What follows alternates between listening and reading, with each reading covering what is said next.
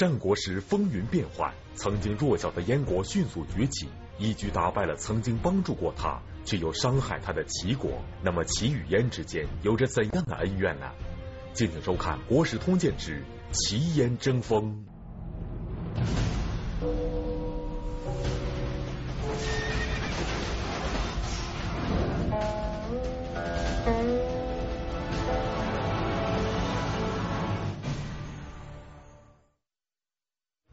燕国是一个古老的国家，它在西周时是少公的封地，但由于位置偏僻，与中原往来不多，文化落后，在春秋时并未崭露头角，曾经一度被游牧民族入侵，险些亡国，是靠着齐桓公尊王攘夷的帮助才得以保全。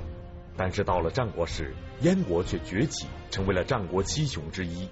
而燕国能够位列大国，是因为他打败了曾经帮助过他的齐国。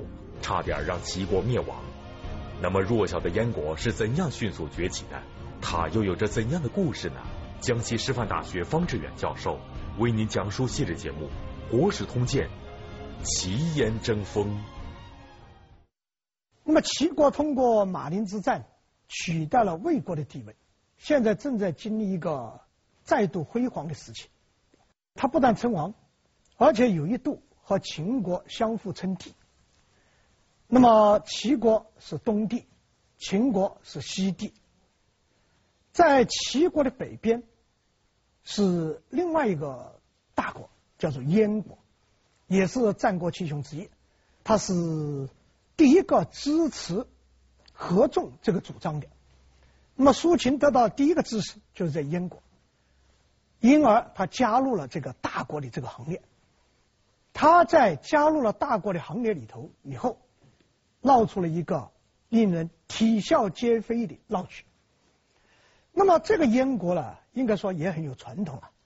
它是周文王庶子的呃一个封国，但是由于材料的缺乏，同时由于他这个封国在燕山偏居燕山，所以留下来的材料很少。他们具体有些什么活动，我们应该说是知之甚少。在春秋时期呢。齐桓公曾经帮助这个燕抵御三农，那么出了那个老马识途的故事。后来到了战国期间，苏秦第一个说服的就是这个燕。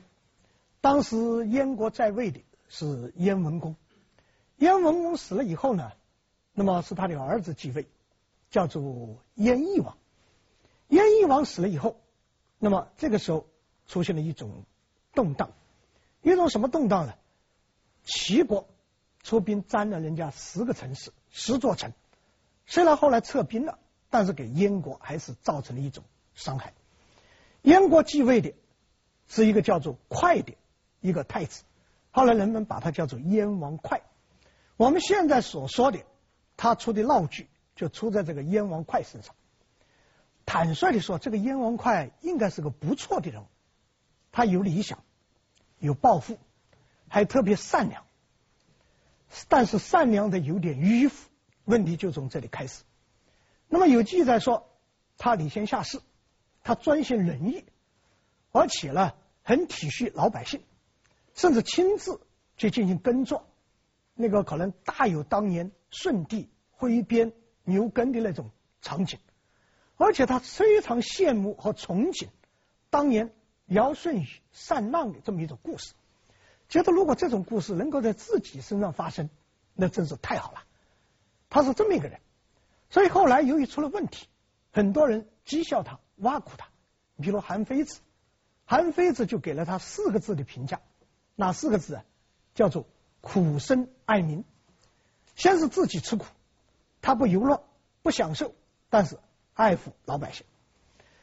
那么他既然憧憬这么一种圣贤的世界，希望有朝一日能够在自己身上重演，那么这个时候你想什么，什么就来了。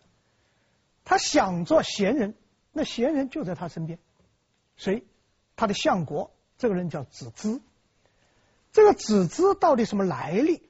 我们现在还没有弄清楚，不知道他是何方人士，只知道他在燕王哙的时候。做了相国，非常有能力。而且他的政治主张还跟燕王哙很接近。比如说，燕王哙要弄民生，要关心民生，那么可能子之早就送温暖了。这燕王哙希望能够有人才，这个子之可能就把他需要的人才就带到他身边来了。那么很多事情在燕王哙还在构思的时候，子之可能就做出了判断，而且一般来说他的判断还比较准确。这样一来就有意思了。有一位国君，他想效法宠敬那个当年尧舜禹尧舜禹禅让的故事，那么他身边就有人以圣贤自居。你如果禅让，不如禅王可活了。既然有这么两个人，于是就有人进行推动了。所以在中国历史也好，世界历史也好，我们现实生活里头也好，你有什么想法，有人可能会帮你实现。于是就出了一批人来运作这个事，运作什么事啊？运作让燕王哙很好的实现自己的理想，同时，也让子之更大的发挥自己才能来推动这么一个事情。呃，其中有两个很重要的人物。哪两个很重要的人物？一个叫苏代，这个名字我们是第一次提到。呃，据称是苏秦的兄弟，但是到底是苏秦的兄还是苏秦的弟，有不同的说法。还有一个人叫陆毛寿，这两个人在主要推动。当然还有人在推动，在他们的这种推动之下，事情发生了。在公元前三百一十六年，这个燕王哙。举行了一次隆重的禅让典礼，把自己的燕王的位置隆重的让位给子之啊，也就南面称君了，面南称君，而燕王哙竟然变成臣子了。我们过去曾经谈到过尧舜禹的禅让，这是传说，这是故事，但是燕王哙的禅让，这是真实的记载。和实有其事，这就可以说是一种战国时期的当代版的禅让，但是同时也是中国历史上绝版禅让，就是当一个国君权力还很大的时候，还能够操纵国家的时候，他竟然主动的把这个位置让给一个闲人。那么这一次的禅让，严格说起来，它是分三步进行的，这三步都有一个前提，前提就是。燕王哙的有理想，同时燕王哙的善良和好面子，于是有三步。第一步由苏代推进，苏代怎么推动啊？苏代推动的是强化燕王哙用贤让贤的这个理念，他本来就有这个理念，现在强化他，怎么强化？他利用一次从齐国出使回来的机会，当然其他肯定还有过很多的机会。那么燕王哙就困问他，齐国怎么样？齐国的国君怎么样？本来是一个很正常的这个问话，结果苏代把事情引向自己的局，怎么引？说了三个字：必不霸。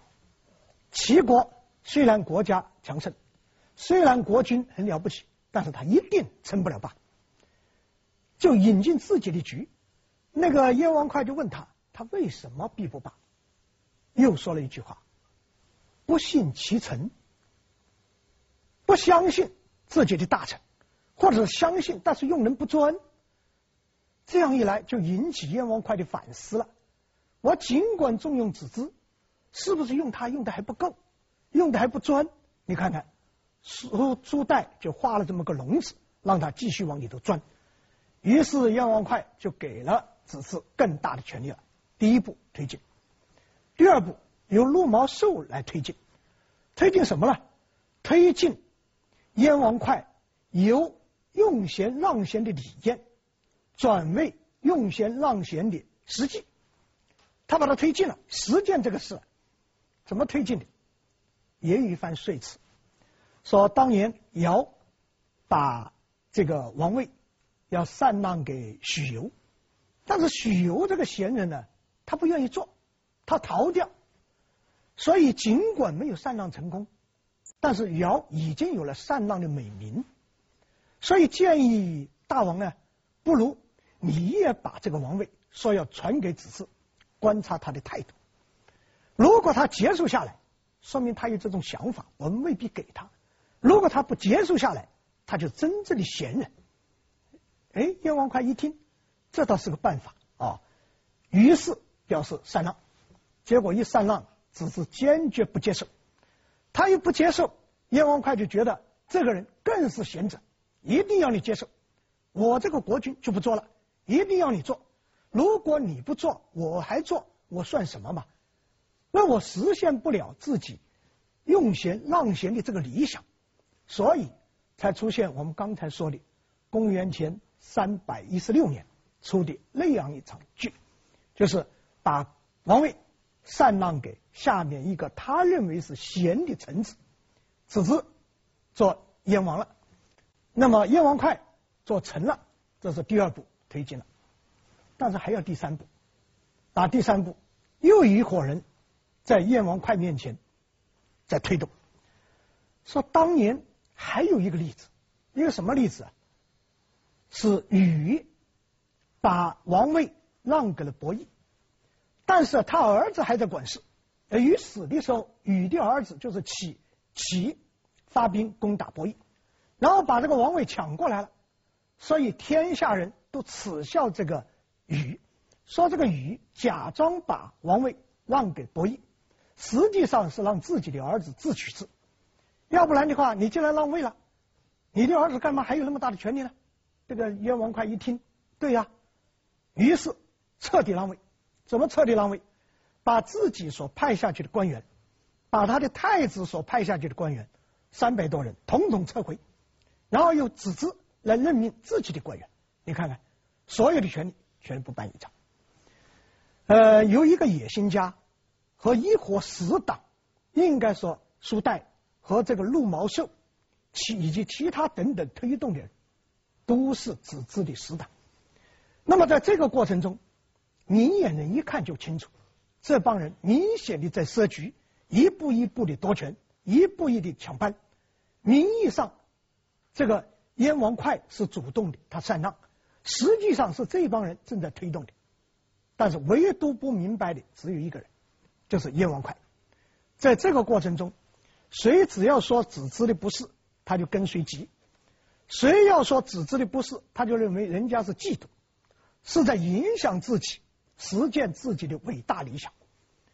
但是历史是讲究效果的啊，不管这帮人，你说他野心家也好，你说他死党也好，如果这帮人能够在上当以后，能够在继位以后，能够在掌权以后，把这个国家治理的很好，让燕民能够过上好日子。让燕国能够和谐平安、稳定的发展，哎，这不妨倒是为中国后来的发展提供了一种政治格局。但是他办坏了，怎么办坏？太着急。在这个过程中，他没有像田氏代齐那样给燕民有很多好处，让人民都拥护你。恰恰相反，是迅速的进行官员的换班。在这个换班的过程中，失去权力的、失去利益的，自然就不满。他们以燕太子为核心，就形成了反对派。一形成反对派，国内就陷入内战。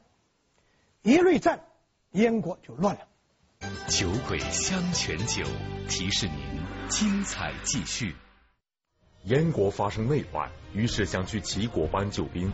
不曾想，齐国的救援却变成了燕国的一场浩劫，齐燕争锋由此开始。敬请收看《国史通鉴之齐燕争锋》。燕王哙的禅让是一次理想主义者的失败，并非因为他不够好，而是事易时移。美好的禅让也许只存在于传说中。战国时国际局势纷繁复杂，各国的统治者之间也盘根错节。国家无论大小，在处理本国事务时，均不免受国际环境所牵制。此时，燕国的内乱已经不再仅是燕国的事了，有人就想伸手帮他解决。这个时候啊，如果燕国本身乱，也许子之和他的同伙，也许还能够平叛这样一种混乱。但关键是引起了国际社会的关预。所以有的时候国际社会的干预，往往会影响一个国家的进程。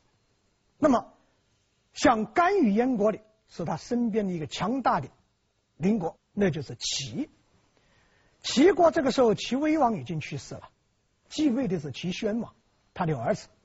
那么燕国发生内乱，就是邻国的一种幸事。所以，既然燕国求救了，那齐国很高兴，上下摩拳擦掌，这正是扩大地盘的好机会。所以，齐宣王派军队到燕国去。燕国呢，一看到齐国派兵来援助了，大家也都很高兴。就把齐军变成燕国的解放军，所以大家都欢迎，大家都帮助他，所以齐军进入燕国的国境，一路上势如破竹，很快就打到燕国的都城姬。这个时候，子之在干什么？要组织抵抗，但是一抵抗失败了，因为他没有得到多少民心，老百姓和贵族都在这里欢迎齐军，所以子之。战败逃跑，逃跑以后被俘虏，俘虏以后据说是剁成肉酱，再也不能干这个事了。齐国干你什么事啊？齐国实际上是警告齐国的臣子，你不能仿效子之，也告诫以后的权臣奸臣不得效法子之，要不然子之就是下场。那么燕王哙到哪里去了？死于乱军之中。燕国就更混乱了嘛，但是燕国的混乱它又有序，这个时候燕国的贵族和燕国的民众拥在了他们自己的新国君，这个人就是后来著名的燕昭王。既然人家拥有了新君，而乱又被平定了，按道理来说，齐国应该撤军，啊，得到犒劳品，得到一些土地以后，他就撤军，但是人们发现。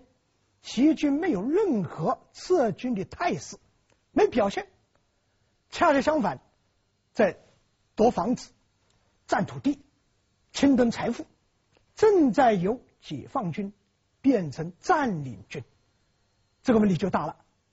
大在哪里？大在三个方面。第一，燕国的贵族和百姓不干，所以大家都拥在自己的国君和齐军作对，所以齐军在燕国。就日子就不好过了嘛，这是第一。第二，引起了各国的抗议啊。过去你这个齐国很强大，我们觉得你还不错，现在竟然要侵吞人家燕国，那就一定打破战国的七国之间的格局，打破这个格局，其他不干了，你不能做大，所以大家都干预。第三，出在齐国自己身上。齐国还没有强大到那种见谁灭谁的这么一种地步。另外，齐国我刚才一再跟大家说，还是一个礼仪之邦，还怕别人说坏事，所以这样一来，国际舆论一大了，燕国一反抗了，他扛不住了，于是撤军，一撤军变成了一场掠夺，于是埋下了祸根。齐军撤退以后。燕国就要重新来整理从去拜访郭伟，这郭伟是个老先生了，说国君来拜访我，我很高兴。我知道你想干什么，希望人才。我给你讲个故事啊，讲个什么故事呢？他就讲了一个故事了，说是原来有一个国君非常向往千里马，所以派人带着千金到处去寻找千里马。这一位带着千金倒是寻找了千里马，而且找到了千里马，但是等他找到的时候，千里马已经去世了，死了。那死了怎么办？他对着千里马哭，哭了以后怎么办？然后咬咬牙，用五百斤，就是一千斤的一半，把这匹死马的尸体给运回去。运回来以后，国君看到非常不高兴。我一千金让你买千里马，你竟然用一半买了一匹死马，这怎么行？但是这个人既然敢用五百金买一匹千里马的尸体回来，一定有他的想法和他的说法。当然，我们如果以小人之心度君子之腹，也可以说谁知道这匹马到底是不是千里马？他已经死了，跑也跑不动了，无法跑。但是这个人说，如果我们这个事情传出去，啊，五百斤买一匹千里马的尸体，如果真的有千里马的人，还不趋之若鹜吗？国君一听很高兴了，你说的有道理。于是事情传出去了，于是不到一年，三匹千里马被人带过来了。燕昭王一听，呃，这个故事很有意思啊，确实可以这样做。那么下一步我们怎么办？郭伟说，下一步就这样，您就把我当做这匹死了的马骨头，把我这副老骨头当做千里马的尸体来买，让我过上好日子，受到高待遇。以我这种才人，如果在这里受到高待遇，那人才还不来吗？燕昭王说：“对，就按你的办。”于是命令给这个郭郭伟。砌起了非常豪华的宫殿，这座宫殿据说比燕王自己做的还豪华，把宫里面的、把贵族存的什么金银珠宝，凡是值钱的，统统堆到这里。堆到这里怎么办？让郭伟任意使用。实际上，人家国伟不怎么使用嘛。这样一来，天下的人才一看，燕国这么招揽人才，于是人才纷达而至。来了一大批军事家、政治家、纵横家，什么阴阳家全来了。这个故事啊，也引起了后来很多文化人和很多希望得到重视的这些自认为是才子的才子的这个倾慕和向往，所以大家都一致称赞这个事。那么李白就羡慕有人能够像对待国伟一样对待自己。所以写了一篇很著名的五言古风《燕昭言国伟》，岁卒黄金台，巨星方照至，舟雁复齐来。你看看，说这个燕昭王为了优待这个郭伟，砌起了黄金台。这样一来，赵国的人才也来了，齐国的人才也来了。杜甫也不甘落后，他有一个七绝，说是东遇辽水。北湖沱，心向风云喜色河，紫气关林天地阔，黄金台柱俊贤多。那杜甫也很眼红了。酒鬼香泉酒，提示您精彩继续。燕国打败齐国，一雪前耻，一举跻身大国行列。而帮助燕国在军事上崛起的是一位来自赵国的名将，他就是乐毅。敬请收看《国史通鉴之齐燕争锋》。在战国时期，一个国家要想强盛，最重要的是要有一个明事理、有作为、敢担当的君主。他要有宽广的胸怀，更要有伯乐的眼光。地处北部边陲的燕国，在沉寂了多年以后，终于迎来了一个明君——燕昭王。有了明君，贤臣自然到来。但是李白大概是酒喝多了。他恰恰一个最著名的人物，他没有写到，谁？乐毅，诸葛亮自比管仲、乐毅的那个乐毅。那么这个乐毅的到来，才使燕国彻底改变了弱国形象，而成为一个强国的强者了。说到乐毅，也是有来头的哈，他是当年魏文侯一个将领，叫乐扬的后代。我们曾经谈到过。在魏文侯的时候，有一位名叫岳阳的将领，受魏文侯的派遣，灭了一个国，那个国叫中山国，同时把中山国的国都叫灵寿，就赐给了岳阳，所以岳阳这个家族啊，就由魏国搬到了中山，搬到了灵寿这一带。但是啊，魏国打中山，应该说是一种失策，中山离魏国很远。中间隔着赵国的大片土地，他打下来以后，他难以占领，所以后来中山国复国了。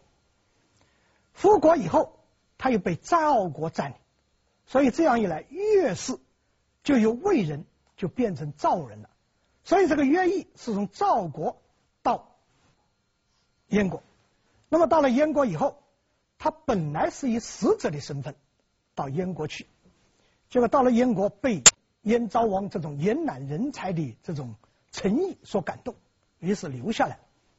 就像我们上次说的呀，人们对这个国这个概念实际上正在淡化，出生地这个国正在变成一种籍贯了，所以愿意留在燕国也很正常。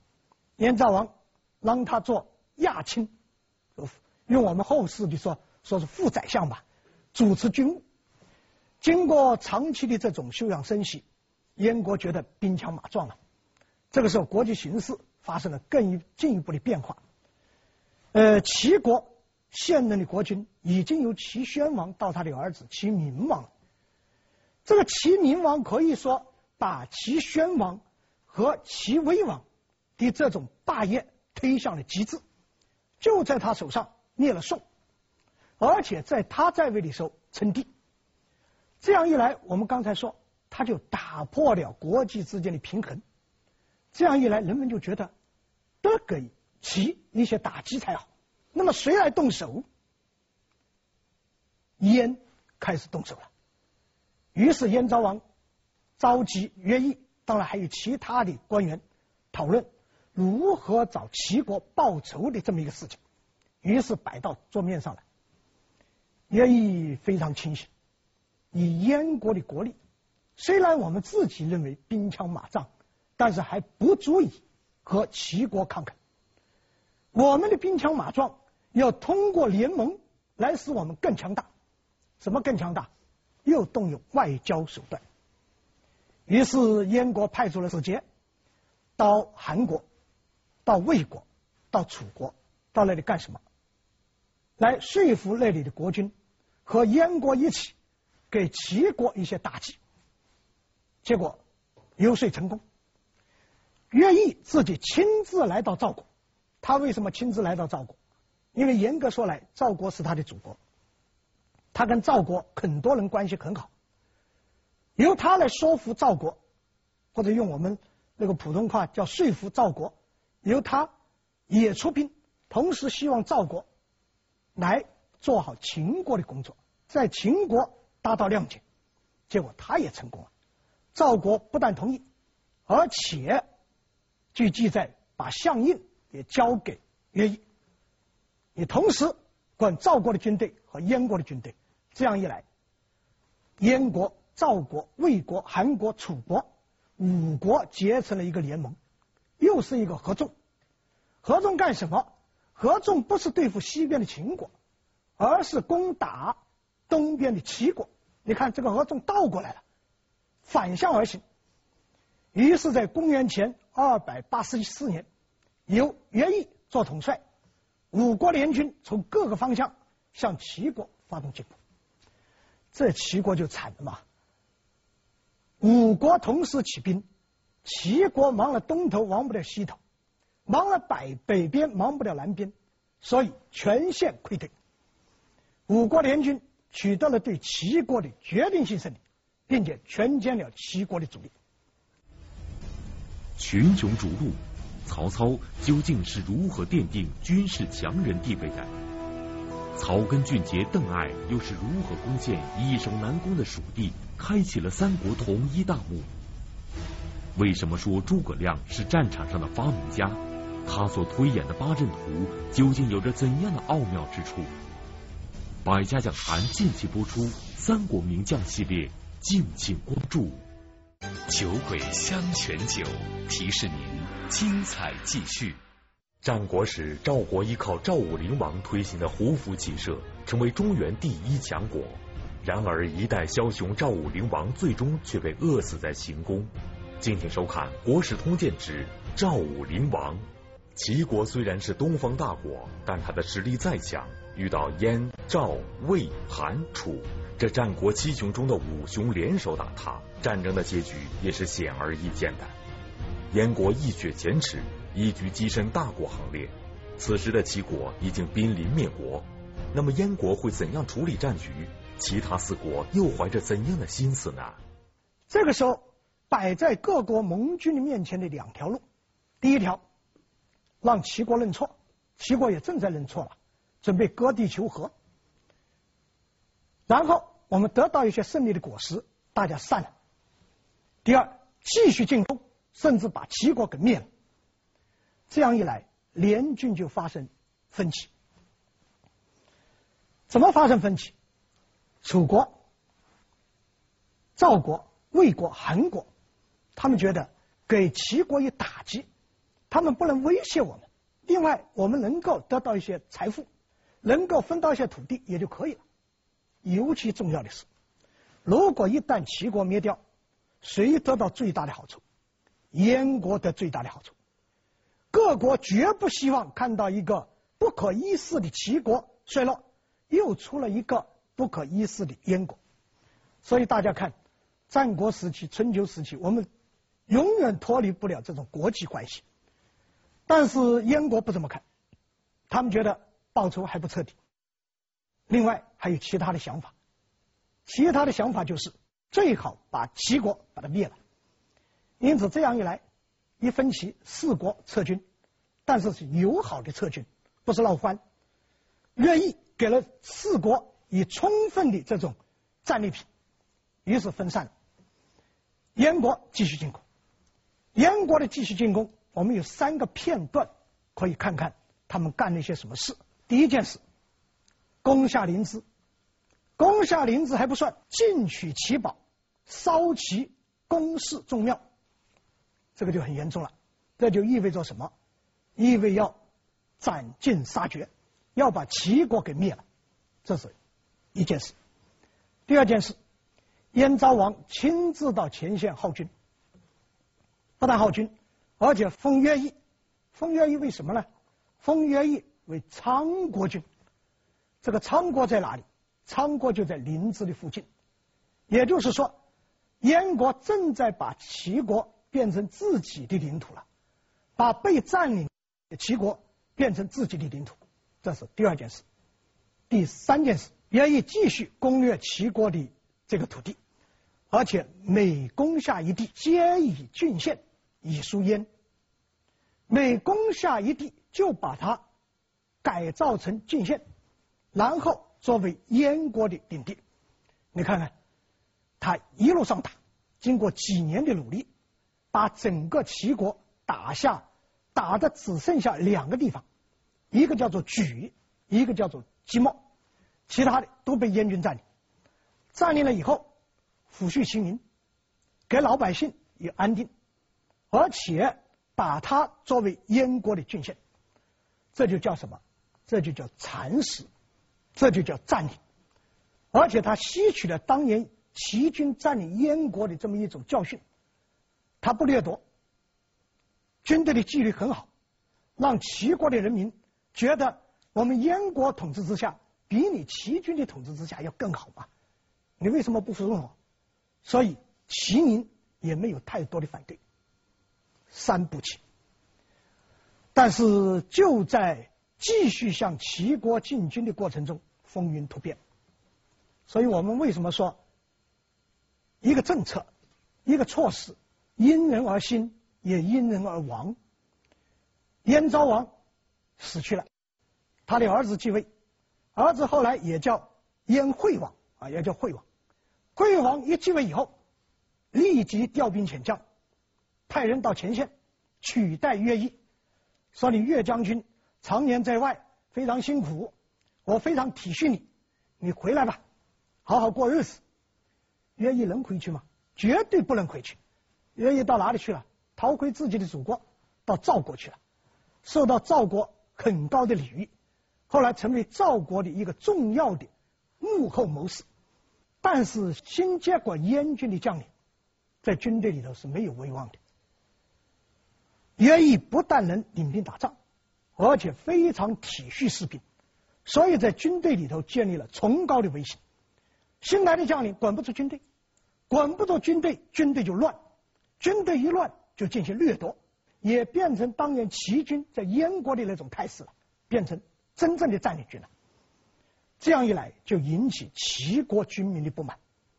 而在这个时候，齐国也正在积聚力量，结果乘机反击，全部收回失土。燕军退回到自己的国家，呃，这个事情结束以后，也引起后人的诸多评议。大家都非常惋惜啊，特别是为乐毅感到惋惜。如果燕国继续用乐毅，那不是可以很好的结果吗？但实际上，我们回过头来想啊，燕惠王继位以后，他收回乐毅，他是有他的道理的。道理在哪里？就在他父亲燕昭王还在位的时候，就不断的有人打报告，打什么报告？小报告，说乐毅，你看看，这很短的时间之内，扫平齐国几十个城，现在就剩下两个了。那这两个那么难打吗？他一定别有用心。这个别有用心在哪里？可能想在齐地自立为王。那么当时燕昭王在位，对这种言论进行了坚决的批评，说不要说乐毅没有这种想法，即使有这种想法，也没什么了不起。如果没有乐毅，我们能很好的复国吗？如果没有乐毅，我们来打败齐国吗？这个消息一传到前线，乐毅非常感动，就像当年他的先祖乐扬遇到了魏文侯一样，非常知己，所以。拼命的给燕国卖力，但是燕惠王不是这样看，他对他父亲这么信任乐毅已经不满，一旦自己继位，他立即要采取措施，特别是他的祖父被子之通过各种方式所谓的禅让夺取了燕国的这种国家政权，他一直耿耿于怀。所以不能让历史再重演。所以我们如果站在古人的角度，站在燕惠王的角度来理解他的乐毅的这种措施，也不足为怪了。另外，国际形势又发生变化了。怎么又发生变化？当齐国大的时候，大家觉得不能让齐国大；现在燕国大的时候，大家也不能让燕国大。所以各国的干预也是非常厉害的。那么这一场战争。燕国的灭国和复国，齐国的崩溃和重新复国，给战国的格局又重新缓和下来了。齐国不再强大，燕国也不再弱小，燕国成为战国七雄，别人不敢小觑，跟这一次的战争直接有关系。那么战国到底怎么走？这个趋势，这个走向。下一步将发生一些什么事情？再看另外一个国家的脸色了。哪个国家？赵国。我们已经很长时间没有说赵国了。那么赵国如何在战国的后期来发生它的作用？我们下一步再说。